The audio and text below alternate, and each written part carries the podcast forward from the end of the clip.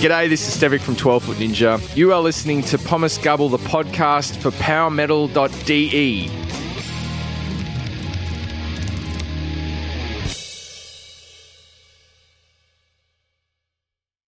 Ja, hallo, liebe Hörer und Hörerinnen von Pommes Gabel, den Podcast von PowerMetal.de. Wie ihr eben schon gehört habt, sind wir heute nicht alleine.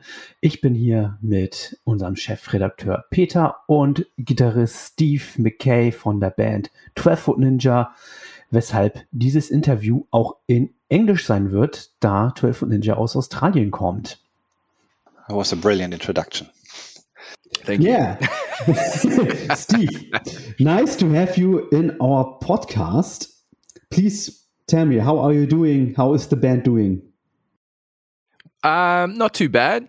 I think we're we're still in lockdown. It's actually broken a world record for the longest lockdown in history, I believe, Okay. in Melbourne, Australia. So um, we're really looking forward to going to the pub and you know interacting with other people and doing all the normal stuff. But most importantly, rehearsing. We haven't been able to get together to rehearse for a while. Mm. But uh, apparently, in a couple of weeks, the uh, lockdown lifts and we get to return to some normalcy. But that's different from part to part in Australia, right? Because I think Yeah. I saw already concerts from Caligula's Horse streamed live with, you know, with crowd. So Yeah, they're in a different Yeah. part. Like we're in Yeah. Melbourne, which is kind of the, I think we're the um the leaders of lockdown, yeah. the, the lockdown leaders. yeah, we've been we've been sort of shut down a little bit longer, which yeah usually wouldn't bother me because I'm kind of introverted in a way, but yeah, after a year, it starts to do something to your head. I think. Yeah. Uh, Yeah, very true. has the lockdown and the pandemic in some way um, influenced the record or the recording itself? Well, a lot of it was done just prior to we were kind of ready to go just before COVID hit. Okay. And you know, when that came, we sort of made the decision to not put it out in a vacuum, Mhm. you know, because we kind of anticipated that this would be a significant thing. So we use that sort of time to focus energy into other aspects of the project and do things that we wouldn't have normally been able to do. Uh, I, I especially took took on a bunch of projects that I'd, I've always wanted to do and just didn't have the time, like a video game, for example. Yeah, so I mean, we tried to turn the situation, you know, into a positive, if that's possible. But yeah, I mean, I think everyone is really looking forward to just getting back out there and seeing other Yeah. people. You know, there's this sort of renewed appreciation for for people, like and just interacting with them and and you know, a big part of I think any musician, you know, any musician's motivation is to actually experience what they create through the listener. Hmm. Like so it's been very foreign to have all this content and and only just be releasing it now. Like it comes out this week after sitting on it for so long, you know. Mm. So that's going to be exciting. Yeah. Can imagine. You have been very busy. Obviously, there yeah. it is. that is, Yes. I, I, I had to say it because with Vengeance, you're not just releasing a new album. There's always uh, there's also the project Vengeance. So 12 Foot Ninja Yes. releases a book, a comic, and a video game. Please tell our podcast listeners what's behind every bit of this project. Okay, well, how long have we got?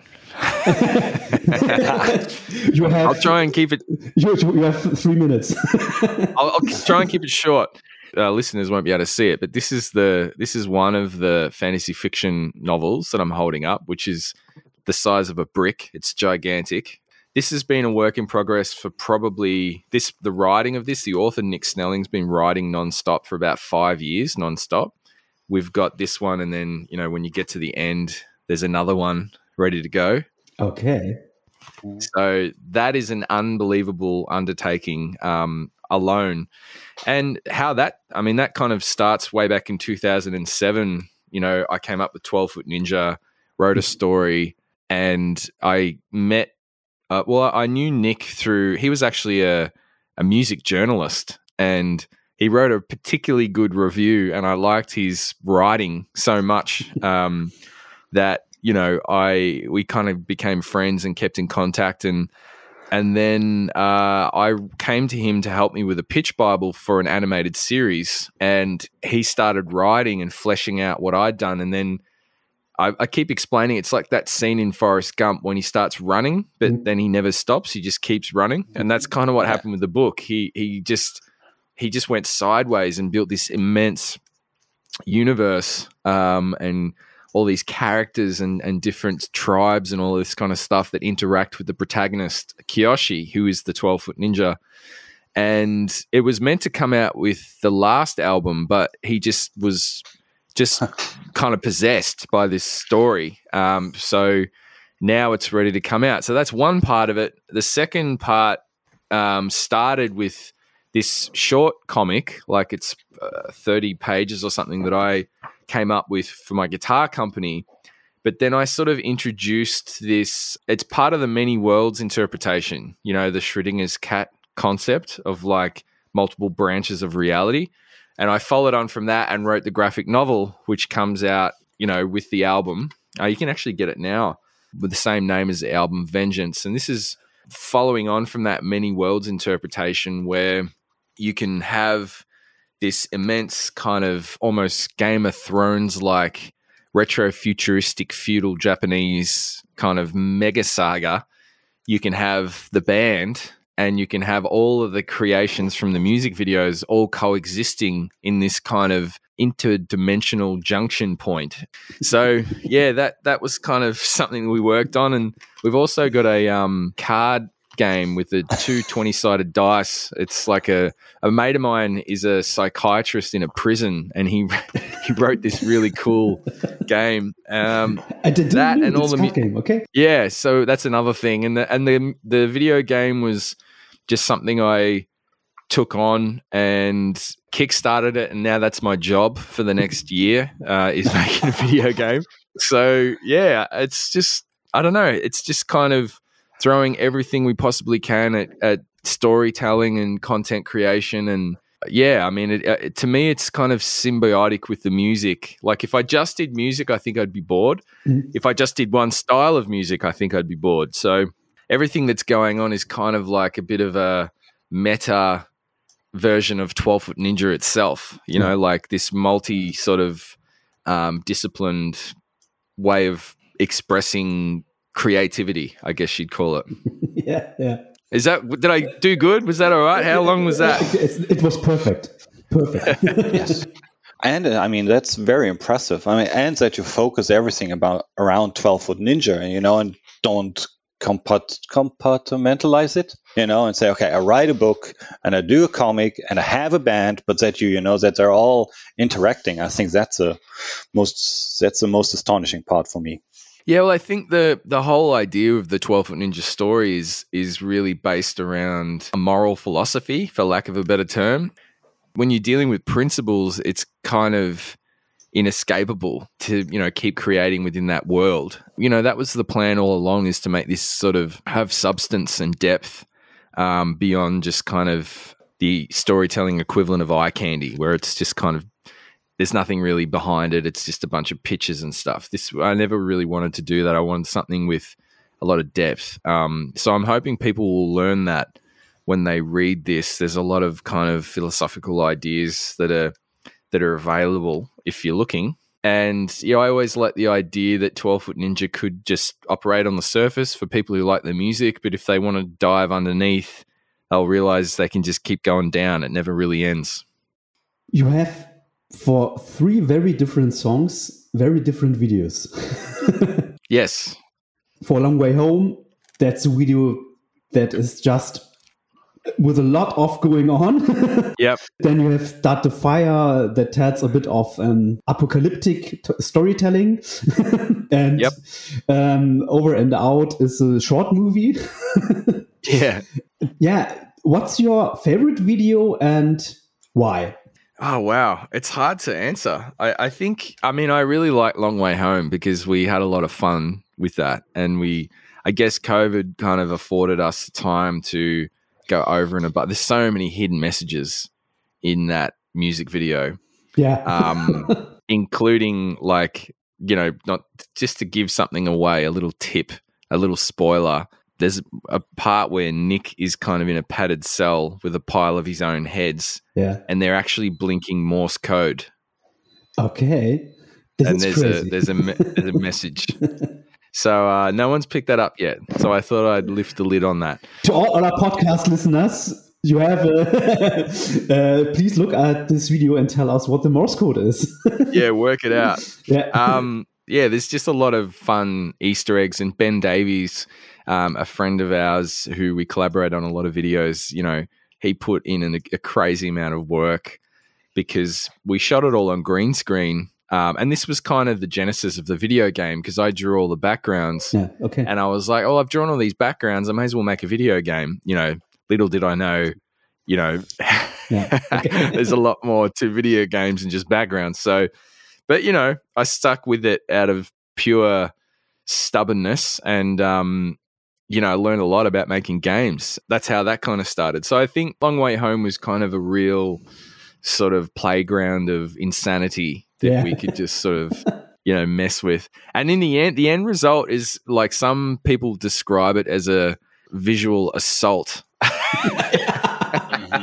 okay. so you know i don't know if that's good or bad but you know I, I we probably should have put the song out first before people kind of got their minds melted by the music video but um yeah anyway But we have to talk a little bit about um, Over and Out because it is with uh, Tatiana Shmayluk from uh, Jinjer. How did this um, collaboration happen? Did you met her or did you ask her or how did this come true? we met Jinjer. We played in, uh, we did a little run of shows in Ukraine and Russia, and Jinjer was our support act. This was all the way, you know, quite a while ago. And sometimes, you know, when you you sort of meet these bands, sometimes they really surprise you. And Jinjer was one of those bands where we watched them and they were like, you know, this is a great band. And then Tatiana came out and did her thing, and we're like, whoa! Like I don't think any of us had seen anything like that before. Mm. And most importantly, they were very nice, hospitable people.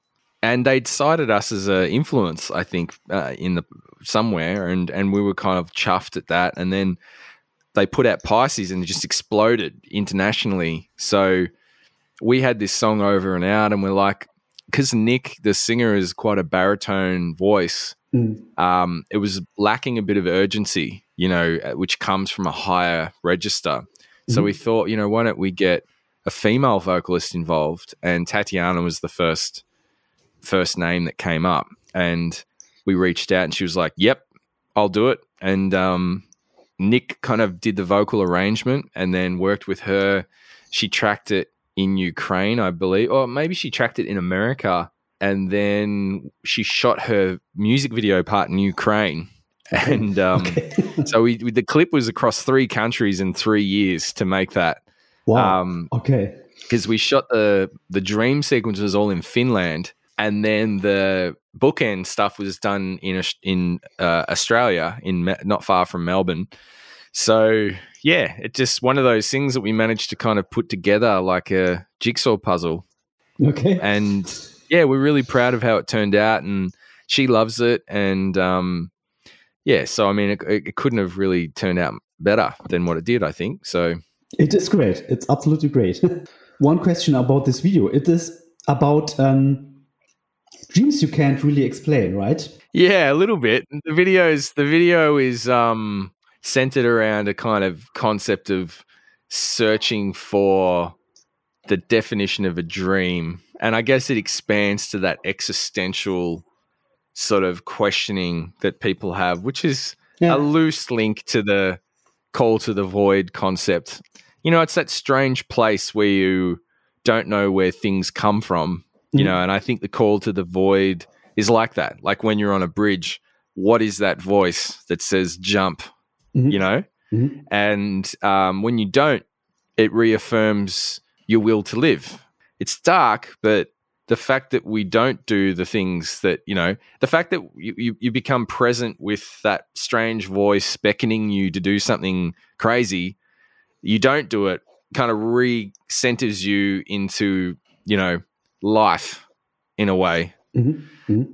it's a dark idea but yeah it kind of everything under the umbrella sort of um seemed to make sense at the time. But when you watch it back it's like what is going what is going on? There's some kind of goblin behind a door is vegemite on a finger. There's a, there's lots of you know what are they called? Those kind of um what are those things called? Those sort of uh I can't remember. You know, in the door, Yeah, the- where your yeah, latches, yeah, they're like, yeah, um, yeah. it's kind of that search for meaning. Laser sword. Yeah, well, lasers, we could, we Yeah. could go with that. But this, the the endless search for meaning, I think, I think Mhm. everyone's kind of on that mission. Okay. Uh, do you have a dream you can't explain and wish to? Ah, yeah, yeah. I've got quite a few dreams that uh, don't make any sense. I have some pretty strange dreams. I had a dream my brother had a baby Okay. made completely out of pizza meat, and he was holding it, and it was just kind of crumbling. And then I said, I kind of said under my breath, like, like, how do you stay together? And then the baby just went and like eyeballed me and said, like this, and like started patting itself down like crazy. that was kind of disturbing. That's a little dis- yeah, dis- disturbing, yeah. yeah. yeah, most of my dreams are weird. I often dream I smash my own teeth out with a hammer in front of the mirror as well. okay. Um, I'm sure psychologists listening will be like, oh, you know, that's connected to, to something weird. But yeah, Yeah. okay, yeah, interesting. Thanks a lot for these No worries. in, in views. yeah. I mean, uh, you didn't know I was going to say that when you asked that question. I bet. But actually, I'll tell you one. I'll tell you one funny thing that about that my wife thinks is frightening is um, when you sleep, you're pretty much paralyzed usually, and you can't. That's why people don't often vocalize in a very coherent fashion. But I often dream that I'm like a monster and I'm scaring someone, but the only noise I can make is like. so she'll wake up to me doing this, and then I'll just crack up laughing in my dream, like for 10 minutes. So I don't know if you can imagine sleeping with someone and you hear, and then just laughter, maniacal laughter, and I'm just dead asleep the whole time. I only know that without the laughter. So it's kind of like it's not quite snoring it's more like a satanic pig or something you know like but but the fact that i'm scaring the crap out of the person in my dream i find hilarious and then i i literally laugh that is hilarious. Oh yeah, we learn the deepest, darkest secrets here. yes, yes, yes. so interesting. Well, I think one thing that, um, especially for 12 Foot Ninja, that is uh, eminent is that you do pretty much everything by yourself. I think this record is the first one that's actually released in Germany, and you still were able to headline a festival, even though it's a mid-size, you know, headline a mid- mid-size festival, sell out smaller venues in Germany, etc., etc. Go on tour in Nepal and India, and you know, do all that, and um, so that is like, well, a lot of work, a, and I think a lot of determination. So where is that determination coming from? Because I know it, especially from Australian bands, very often. I think because Australia is such a big country with such a small population, you have to work hard to even get out of the country. Like you've got to Mm. be, you know, and it costs quite a lot of money. So if you do manage to get out of the country and you head to Europe or America, you, you're there to work. Like you're there to work hard and, and do everything you possibly can. So I think that's why probably a lot of Aussie bands are really hardworking is because, you know, they've had to go through a lot to just be there. Um, Mm. Which is, uh, you know, one of those advantages and disadvantages. Disadvantages because it's really difficult to do and you can't do it that frequently because it's so expensive. But an advantage because when you're there, you tend to seize every opportunity because you're working, you know, you're trying to make the most out of the fact that, you know, you've got there, you've you've come so far. Yeah, I mean, with us, I think we just we wanted to do things our way and hopefully reach you know like-minded people and build sort of you know a tribe internationally and um Yeah. yeah and it's worked out that way I, th- I think the funny thing is no matter what country people come from we always have multiple things in common like Mhm. they'll they'll be quite open-minded musically they'll have quite eclectic tastes visually they'll often be into games or comic books or movies that we like they'll have a quirky sense of humor you know so it's like meeting with friends wherever we go we could make a dating app actually the, the 12 foot ninja dating app and everyone would just be compatible you know Uh. maybe we should become celebrants or something and you know if the music doesn't work out we'll just you know put people together and marry them off Yeah, that's then a social influencer, right?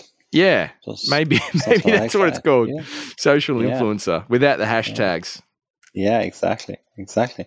I mean, you. I think you're gaining a lot from the digital age, especially, uh, and again, especially in Australia, because you are, you are so far away. So Mm. now you know you have the opportunity that people actually known about Australian bands. I mean, I've been into Australian bands now 10, 12 years. You know, I started with Karnivool and Cog and all that kind of stuff, and um, actually 12 Foot Ninja as well yeah, before them there were always this black box. You know, there were only few that came out. So Mm. I think that is a big, big gain for you. Yeah, it's really cool. I mean, it's it's cool, and it there's a there's a shit part as well in that Yeah. that often we get recognized outside of our own country, like you know, Mm. like Cog and Karnivool and bands that you just mentioned are like well known kind of internationally and do you know do great things for the Australian music uh, representation internationally, but back home it's not as celebrated. I should, I suppose. Um, football over here is the big deal. Yeah, it's the same in Germany. Yeah. Don't worry. Mm. you know, no one likes German bands, especially if they sing English. You know, that's no, no. Yeah, so- Yeah, interesting. So, I, okay, that's I've got a question for you. So, German bands do better in Germany if they sing in German. It feels like it. Yeah, Okay. At least I'd say. Yeah. yeah, I would agree. Yeah. but a lot of your charts are dominated by English-speaking bands, aren't they? Or would you They say are. it's, Yeah, that's that's a weird thing. Exactly. So it's Mm. uh, But if a Yeah. German band puts out a record, then it f- very fast gets at number one. Mm, For example, uh, Die Ärzte, you know Die Ärzte, Steve? I think so. Die, die Ärzte, they put Yeah. out uh, a- record uh, two weeks ago and just hit number one. I mean, there's one band, uh, Rammstein is maybe a little they bit seem to have- di- di- di- different because they are also um, famous in America.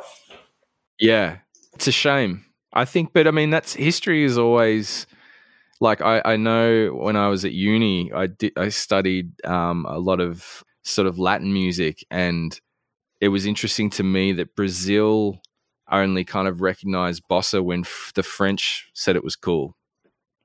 You know, and this is Yeah. going back to like early early days. It's like, oh, that's cool, and then all of a sudden, you know, of course it was cool. Like all along, it was cool, but it was it it needed sort of validation from somewhere else for it to be appreciated back home um, to its full extent. Uh, maybe that's just a thing, you know, that happens with people. yeah, like my very true. wife wishes I had a Scottish accent, and it's like wherever I go, people love the Aussie accent, but she's like, it's boring. Well, but the Scottish accent you don't understand, so that I don't know if that's better. Well, yeah, exactly. Yeah. So That's right. you talked already about it, Steve, that you don't like to listen to one only genre. And if you're listening to a 12 Ninja song, there's a lot going on. I mean, you have disco, offbeat, I don't know, funk, electro, to name just a few. I can't really imagine the songwriting process. Can you short elaborate it? I mean, how, how is a typical 12 Ninja song um, pr- produced? And have you ever turned down a song idea because it was too crazy, maybe? How is it? It's difficult to explain how we write because it can happen in a multitude of ways. Like there's different stages. Like the first stage is, of, is ideas. So ideas primarily come from myself, Ro, the other guitar player, and Nick. So, and those ideas might be like a uh, anything from a verse and a chorus sketch to like a fully produced sort of song bed. Ro will often write a lot of cool music beds and then be very uh, he'll contribute a lot to the vocal melodies because he's such a you know clever arranger and stuff nick he's been known to like create entire kind of song beds using you know he used to do it on his phone just with some app. I don't even know how he would do it. It's painfully slow but he would just pump these things out and then he sort of moved over to ableton. He was doing things on that. And then I guess by the time it gets to me or any ideas that I've written, it might be like I might go, you know, that that bit there, I reckon we could improve and we rewrite that or we workshop that or we use it as a basis and build on it. Once we get the foundation right, I'll tend to produce it. So that will be like taking a verse and then reimagining it in a different genre. And a lot of the times, like I think over the years, the guys have started to preempt that process and actually present stuff in different genres and then I'll just take it and you know sprinkle my sort of fairy dust on top of that but is yeah it's it's really um intuitive it's difficult to kind of break down methodically like cuz I often aren't aware of what genre it will be when I start. It just kind of it's like there's a you know there's some hints like certain chord progressions lend themselves to certain genres. Like you know because to for a genre to be a genre it has certain identifiers. Like it's like for a hamburger to be a hamburger you know you need to have bread at least usually and then like some kind of beef patty perhaps and then you know you can expect lettuce tomato and probably some condiments and maybe pickles or something so f- for a genre to be a genre, like they adhere to the same rules. For reggae to be reggae, there are certain things that make reggae reggae. And one of those mm-hmm. things could be the harmony, you know, the chords, it could be the melody, and then it's the tonal stuff, it's the rhythmic principles. And then mm-hmm. you, yeah, I just kind of mess with it. And in the end, it comes out the way it does. It's a bit, the best ex- explanation I, I can come up with is it's like putting together a jigsaw puzzle how do you put together a jigsaw puzzle? You know, you get the pieces and you start trying to put them together, and you might have a corner here and then start over there. And eventually, if you keep working on it, you end up with a picture. That's my best shot at explaining the process. Um, unfortunately, I think a lot of people want to hear we're like some kind of Voltron and like one guy's the funk guy, one guy's the metal guy, and we all come together in this one thing. Yeah. You know, and and magic, you know, but that's really not what it is. Okay, yeah, okay. So disappointed now. yeah, I know. I wish I, I, should just make it up. I should just be like, we just, you know, we've got these frogs over here, and we just eat, we eat the frogs, and they're poisonous, and then we we end up on a different dimension. And uh, there's a kang, a local kangaroo that comes over. His name's Greg, and we we he jump in his pouch, and we all ride off over the hills with Greg, and then the ideas just come I see. So much better. So yeah. much better. Yeah. No, I, but I think this reimagining a part in another genre, I think that for me is a very essential piece. You know, that's um, something I think a lot of people just can't do. Yeah, that's right. I, I think that raises a really good point that I like. I've been talking a lot about with this album. Is we don't when we're playing different genres, we're not joking I think that's the key point is we're really trying to honor those styles, mm-hmm. you know, and do them justice. So, you know, whether it's funk or or any kind of Latin like anything that falls under the Latin umbrella, which is many, many, many genres, we're trying to do them justice and respect them and maybe that's the one difference. If I've heard metal bands playing funk, it, it often sounds horrible because it's just, hmm. it's a metal guitar playing f- kind of, you know, ninth chords and the drums are still metal, like, and everything's mm. metal, but it's kind of funk and it just never kind of works. Um, yeah. So I think it's about sort of just paying the appropriate respect to the original original the things that define that genre and then if you do that you you, you know it's going to come out good. Hopefully, Mm. So far, it did. yes. thank you, thank you. hopefully, Absolutely. Yes. yeah, It is also very interesting that it does not sound like patchwork, you know? Um, Yeah. And I think this is mainly because also of um, your singer, because he can jump through all these genres. I don't know. This is fascinating. yeah. I know what you mean. I, th- I think the reason for that is the song is written in its entire. Like we have what we call like an acoustic guitar test. yeah. We need to be able to play the song on acoustic guitar with a strong melody and lyric. And if it can exist like that, then we know we've got a good song. And basically, you can put it any, you can do anything with, you know, any section. Yeah. Um, and yeah, Nick's vocals are a consistent element, but Mhm. also we'll look at like smoothing transitions so that it's um, less kind of abrupt and jolty Mhm. um, unless we want that effect. You know, sometimes it's cool to have a sudden, it's like you crash into a wall and you're into a different place.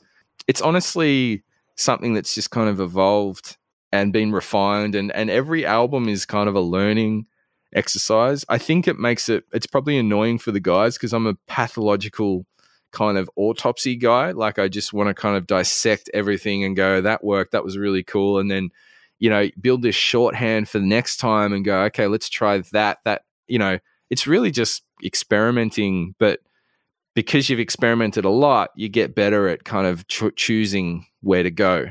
Yeah, but it would be difficult to kind of point out all of the failures because there's many, many, many. Like, you know, there's so many songs that we'll just throw in the bin. It's through that process, like like in Ali- uh, Prometheus or whatever. You know, when he walks into the he sees all of the failed aliens in the tanks, in the formaldehyde tanks, you know, the ones that didn't quite make it. If we had the song version of that, we'd just have warehouses full of m- deformed mutants floating in formaldehyde tanks.